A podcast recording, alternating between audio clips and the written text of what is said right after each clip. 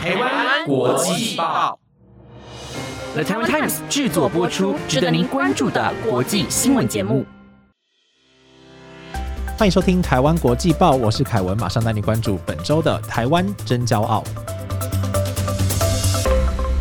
Hello，大家好，欢迎收听今天的台湾真骄傲。我们今天邀请到的呢是打造重本书店的两位设计师钟怡还有宣豪，他们呢以平面设计还有字体排版呢为他们自己的选书主轴，并且呢讲究店里的生活化与仪式感，希望顾客呢在追求新奇与美好的事物的同时，也能向外发散品味美学及专业领域的知识。今天我们将跟他一起聊聊在台湾创业经营书店的想法，以及一同讨论打造重本书店的心得与理念。让我们一起欢迎设计师叶钟怡以及张宣豪。Hello，你们好。好，嗯，Hello，主持人好，我是叶宗仪，呃，我是张轩豪。那你们一开始是怎么样接触到这个领域的？二零零七年吧，果然本来想说当学个日文，当个导游去日本念书，然后那时候去日本的时候，就突然觉得不知道，就突然看到日本的美学，然后就整个踏进去了，然后就开始一直在设计与艺术这一块琢磨，然后很自然回台湾，然后就在这一块摸索了。也是那个时候刚回来的时候。遇到张轩豪吧，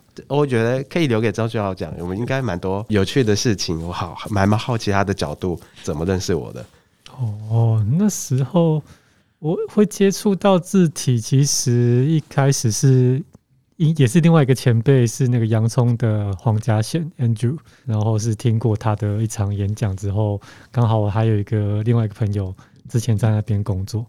然后就接触到说什么叫做 typography 这样，然后后来发现哎自己蛮有兴趣的，就开始也自己尝试着制作字体。后来去荷兰念书回来之后呢，也是一次的那个字体的活动啊，对聚会吧，对不对？嗯，好像是。然后就遇到呃叶宗仪，对，然后刚好我们之前同时间去了香港。刚好那时候有一个就是一呃一个国际的那种字体论的国际论论坛，对对对，这样，对对对。然后后来发现哦，原原来我们同时都在那里，但是那时候还还没有见到面这样子。所以你们在认识的时候，其实你们还不知道彼此是相同的专业，或者说对相同的东西是有兴趣的。知道了啦，有就有听别人讲，对，了解。你们还记得你们当时在认识彼此的时候，你们对于彼此的印象吗？好久之前哦。我只知道，因为张轩豪念的学校的字体科系，全世界的字体科系其实不多，就是很专门的。嗯，然后那时候我因为在日本念书，我就知一直知道说哦有这个科系，然后回来之后想说哦原来台湾真的有一个人真的跑去那边念了。然后就很想要跟他交流，这也是建构在你们之后一起合作的一个主要的契机嘛？就是你们之后一起合作开了一间书店，是当时怎么有这样子的想法？好像经过几次交流，在聊天了之后，发现彼此聊的东西，就哦，我们就不知道的也会彼此有兴趣，然后知道的两个人就会有共鸣。当时在开书店的时候，你们有没有想过？因为其实现在有非常多像是电子书啊，或是网络书店，然后慢慢被大众去接受。那我们传统的书籍，它反而是相对越来越弱势。你们当时在建构书店的时候，有没有想过类似的困境？当然，我觉得现在大家取得书或是取得这些内容的管道越来越多，但是我觉得，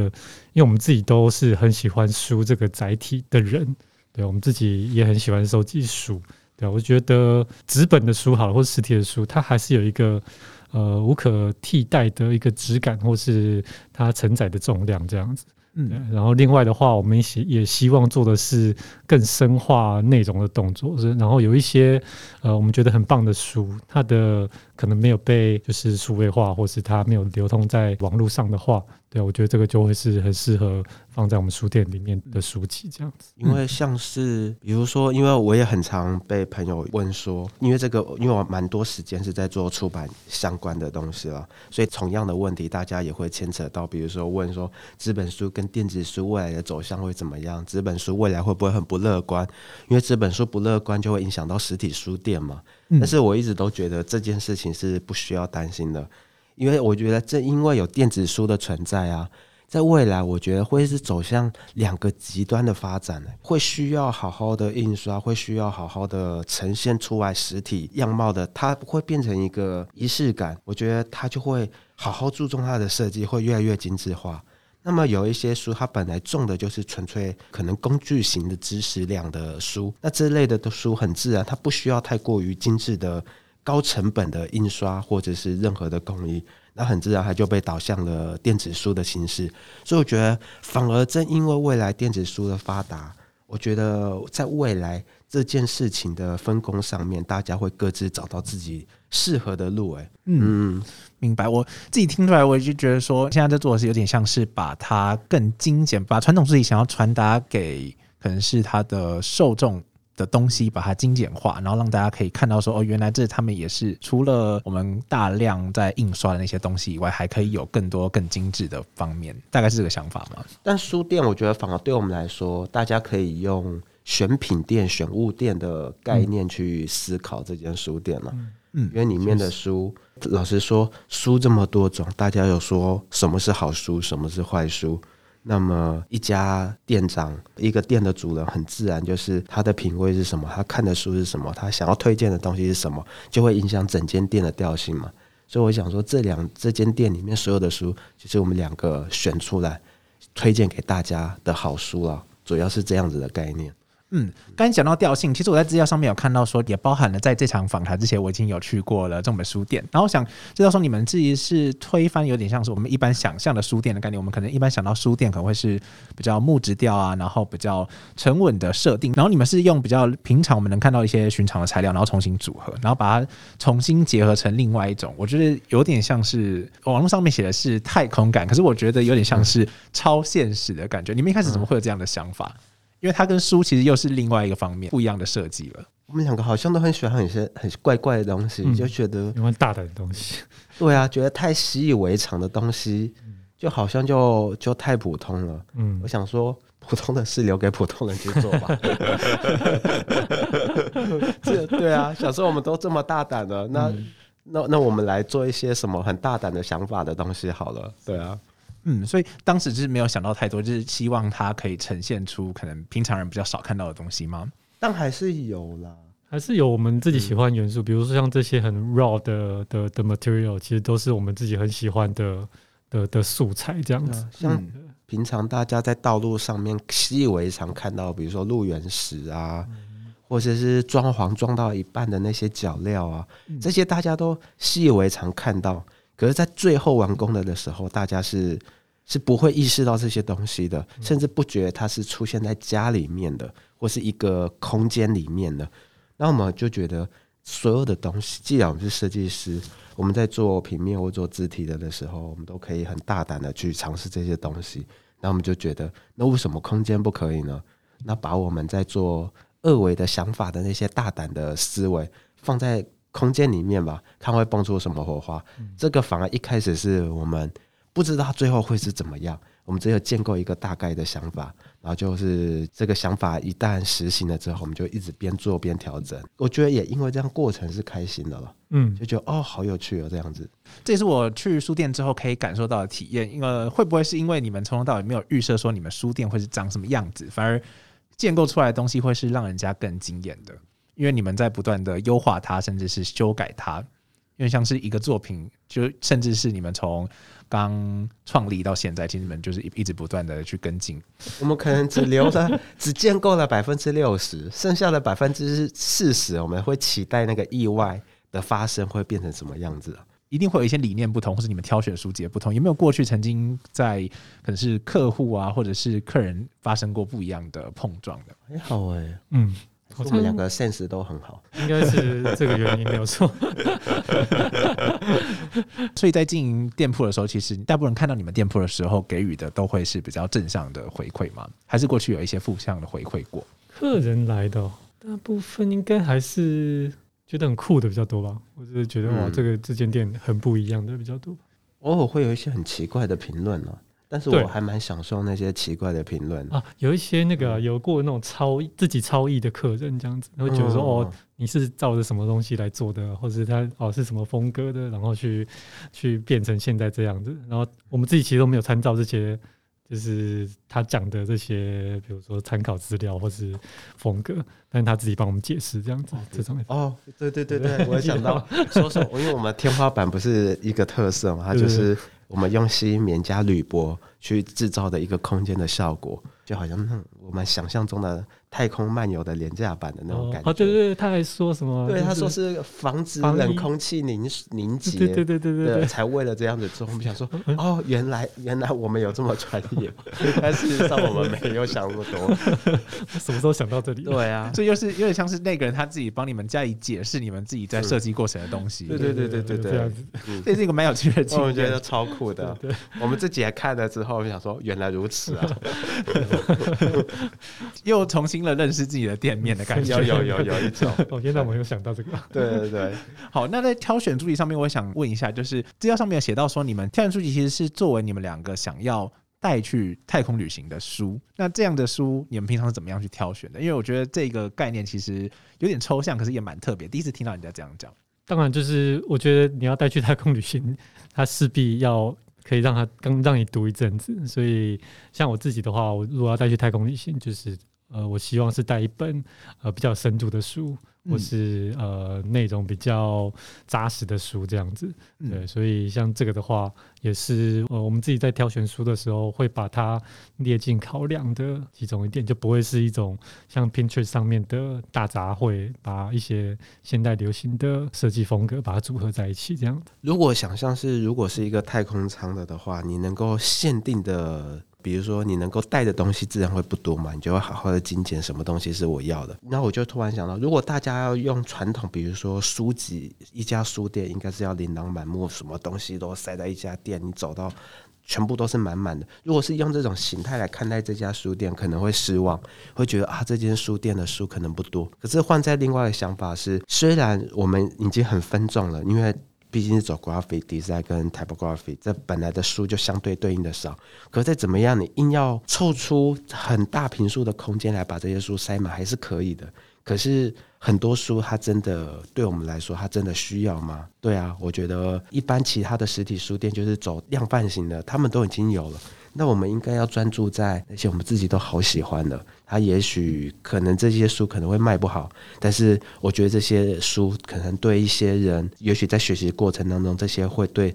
设计的思维或者未来人生的路，其实会有很大的启蒙的的书。因为我们选的书很多都是在对国外的设计师或者国外的我们称之为一些大师的设计师。都沉浸在他们学习的道路上面，产生了很大的启蒙。我们当然，我们两个自己也是啦。但是把这些零零总总加减了之后，其实他剩下的书，其实就是会很走精致化的路线。你可能最后要筛，只筛选两三百本书，大家可能会觉得两三百本书到底是多还是少？一个空间对某些人来说可能有点少，但是如果以个人藏书来说，它其实蛮多的。但我觉得这两三百是以一个选书的量来说，我觉得它足以影响很多人的，也许一些设计的启蒙跟思考。其实这些书已经很够了，所以对我们来说，我们就有点想说，用一个太空旅行的概念，如果我们要很精选这两三百本书，那么它会是什么？我们就用这样的想法回到刚刚说的选物的概念呢、因为我们想说，那就是一个也许说太空旅行，不如说它也是一个太空选物店嘛。我们精选的再精选，我们把那些说很不必要，可能有点没礼貌了，但是我们还是觉得这几本书一定会影响到人生的某个层面。对我们，这是我们期许的了。嗯，也是希望在顾客去你们店里的时候，可以带一些回馈回去，或是可以在你们店里面领悟到他可能在这个阶段他所需要领悟到的东西，或是每个人会是有不同的见解跟诠释。嗯，那讲到我们对于美，嗯，讲美好像有点太带局局局限在。讲到我们对于艺术好了，我们每个人会有不同的诠释和想象。那你们过去在选物的时候，有没有曾经你们两个有意见不同，或者是你们对于一本书或是一个专案嘛，曾经有不同样的想法过？选书的话，好像选书都还好哎、对我们都各自，我们都还蛮相信对方的啦。嗯，嗯，嗯，基本上我们挑的都如果挑的会是烂书，我们一开始就不会跟对方相遇了。了解，所以合作伙伴还是非常重要的。嗯，嗯，嗯，那你们曾经有意见分歧过吗？多少会多少会有啦啦。对啊，比较多是哪个方面的？很多琐碎的事其实会有了，但是嗯，通常是好像我们彼此会觉得，如果这件事情没有什么大影响，那就那就照对方的想法去做了，倒还好。如果两个都觉得这件事情很不好，那我们两个就会坐下来再思考，有没有其他的方向。是嗯，其实就不会让这些可能是其他琐碎的事情影响到你们书店想要给予顾客，或是想要给予一个人的感受？基本上我们都是出发点都是为了书店的，对啊，我们会这样子想。，都是为了书店，所以其实就是只要为了书店好，那我们都可以好好就是协调这样子。嗯，讲到你们在创作书店，你们过去有曾经想要有哪一方曾经有想要放弃过吗？好像没有想到那么严肃哎。还没有，对啊，刚开始而已。哦，刚开始有有有一点，因为遇到疫情嘛，哦整个工程大延宕，然后延到一年，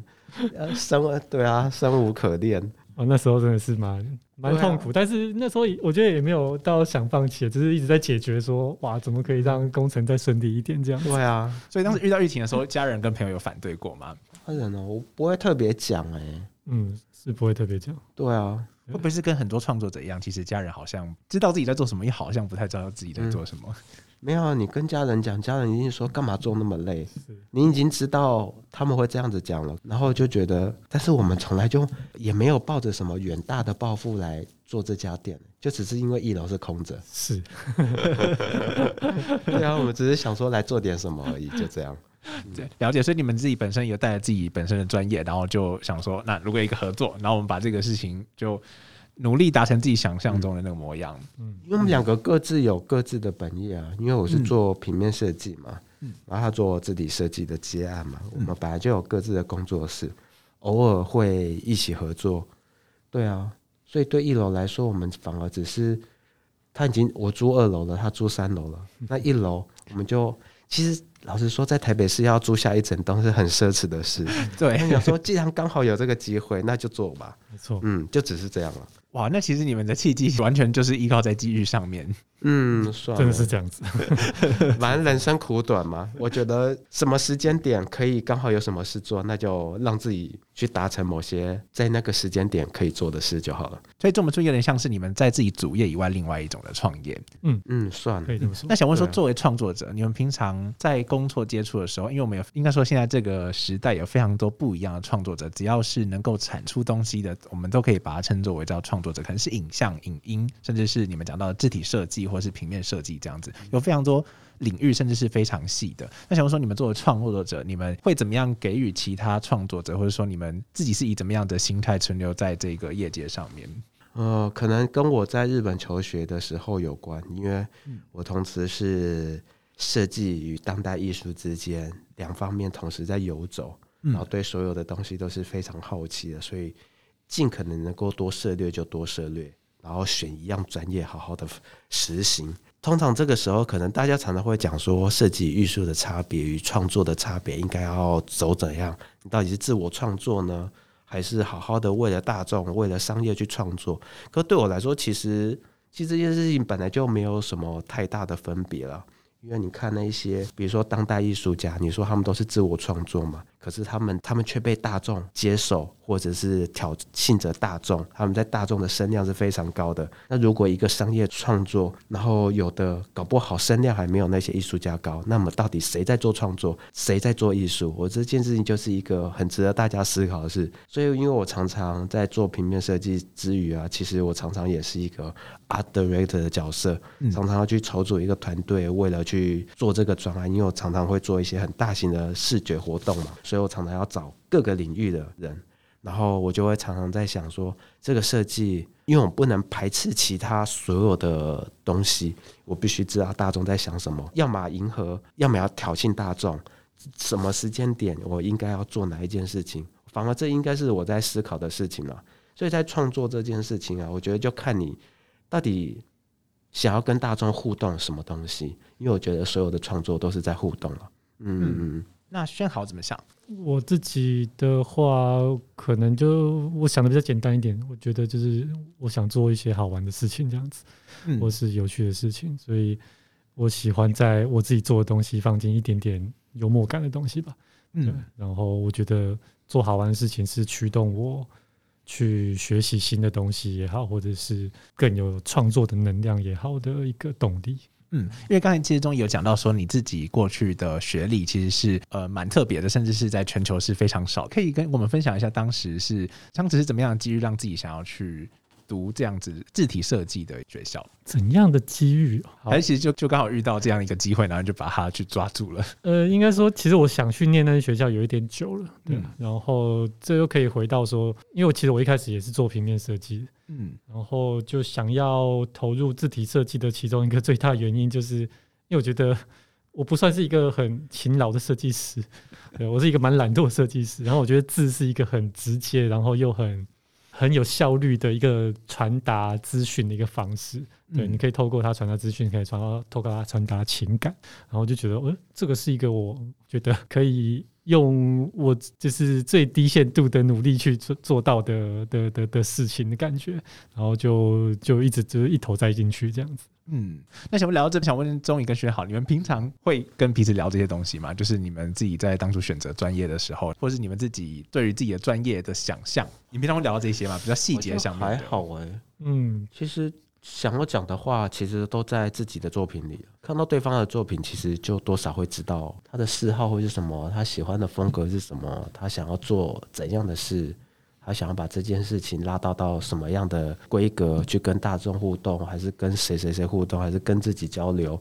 我觉得作品都会说明一切，所以我们反而会彼此常看到彼此的作品。就是有时候看到觉得，诶，他做的很有趣的东西的话，就会说，诶，这个是，诶，怎么会有这个想法，或是这个是怎么做的这样子。回归到我们正本书店来讲，你们会觉得正本书店下一个挑战会是在哪里，或者你们目前预设的目标会希望达到的什么样子的效果？其实每一次做好像都超乎我们预期。比如说，我们一开始设定可能是会是很资深的平面设计，也许或者是一些设计人、设计师大家聚集的场所。就我们后来发现，就是来的人都跟我们想象的差距都蛮大的。的确是，对啊，可能有娱乐圈的，有艺文圈各各种艺文圈的，时尚圈的，政政治圈的也有，我们就觉得哦，原来一个好的地方，它这样子被展现出来的时候，原来已经跟那个是不是那个领域无关了，而是会勾起大众的好奇心，然后我们就会跟这些人交流，比如说他们对于这个领域的想象会是什么，然后原来他们都是很好奇的，所以原来所有的领域大家都不是漠不关心，嗯，对我觉得还蛮好玩的，所以跟你们彼此预设的 TA 其实是相差特别大的。相差超大的，对啊，后来发现，诶，设计师有来吗？对啊，我们想说设计师在哪里，当然有啦，只是会觉得怎么有。一大半原来是是各个领域的人，觉得超有趣的。嗯，那这也跟你们营业的时间有关系吗？因为我看到你们营业时间其实是跟其他的书店或咖啡厅相对来说是更晚的。当初就觉得说，设计师大家都作息都你知道比较晚一点，嗯，对，起得晚也睡得晚，对啊，就想说制造一个场域是让大家可以来的，那的确啦，晚上是有一些我们的设计好友都会过来对，然后下午就不是这些人出没的时候，的确，就都是我刚刚说的各种领域的人占据占据了里面的空间，这样子。嗯，那有没有顾客曾经跟你们讲到说，其实一开始在走进店里面之前是觉得不知道怎么走进去？哦，的确啦，很多会听到有一些客人会说，里面一开始进来太冷色调了。嗯，还有常常很多店家是把最轻松的部分放在最门口的地方，嗯，但是我们想要把最推荐，比如说什么展览啊，什么很重量级的书籍啊，都放在门口给大家看。嗯嗯，但是他踏，我的确啦，一开始可能会觉得，哎、门口会是什么？但是你只要踏进来了，我觉得就好像是啊，我们的设想会像是开启了一一扇门，嗯，你打开了那个的时候，你也打开了另外一个心智。其实就跟像是我今天跟你们聊天一样，因为我一开始预设的时候，其实会有点紧张，因为想说会不会设计师其实都很有个性，没有办法 好好没有办法，可能跟他聊天的时候会需要注意很多地方。不会啦，因为我刚起床，所以我现在还在晃神。但是我搞不好可以反过来反主持也说不定，好，那对于 podcast 轻松就好了啦。对来参加 podcast，你自己有今天你本来想象会是怎么样？还好哎、就一如往常，对，就啊是讲对话方聊天，对方讲什么我们互动什么，就这样了。你就想象到一家店，跟店主交流，或跟日常生活所有不知道的人的陌生人交流的时候，大家交流一开始都会好奇对方在做什么样的东西，然后你彼此会产生一些什么火花，然后对于你好奇的东西就会一直开很多树枝状的好奇心，然后我觉得这些好奇心就问不完嘞、嗯，